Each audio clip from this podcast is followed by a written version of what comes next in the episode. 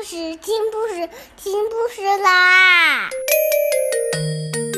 重要的事情说三遍，小屁哒啦啦，明天见！快来听故事吧！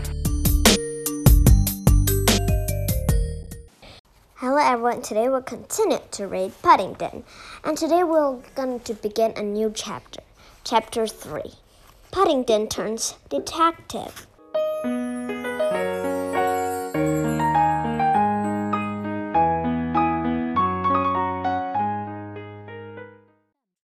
Hello everyone, today we'll continue to read Paddington.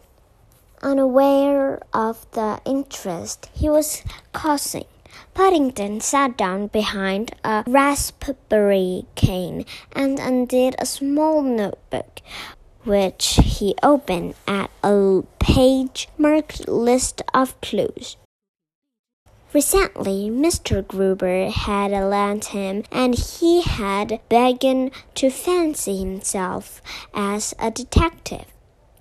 The mysterious flashes of the night before and the loss of Mr. Brown's marrow convinced him in opportunity had come at last.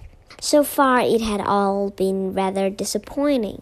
He had found several footprints, but he'd traced them all back to the house. In the big gap left by Mr. Brown's prize marrow, there were two dead beetles and an empty seed packet, but that was all.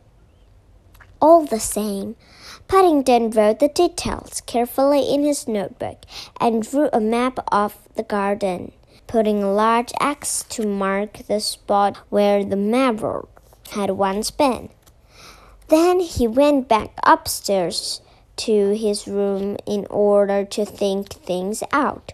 When he got there, he made another addition to this map, a drawing of the new house which was being built beyond the edge of the garden.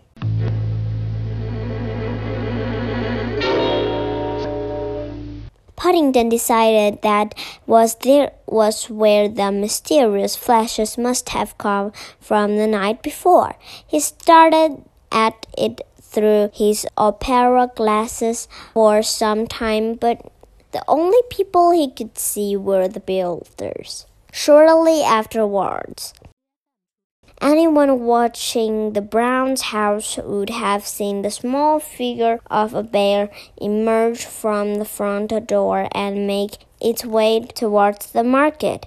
Fortunately, Paddington's plans, no one saw him leave, nor did anyone see him when he returned some while later carrying a large parcel in his arms. There was an excited gleam in his eyes as he crept back up the stairs and entered his bedroom.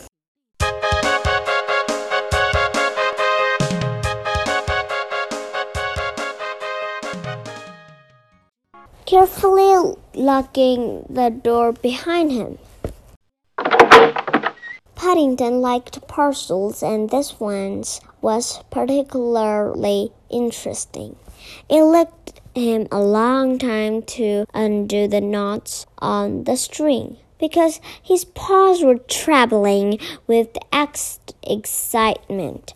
But when he did pull the paper apart in the it revolved a long cardboard box very brightly colored with the words Master Detectives Disguise Outfit on the front.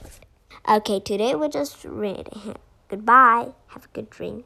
And I have a question. Do you know detective what this word means?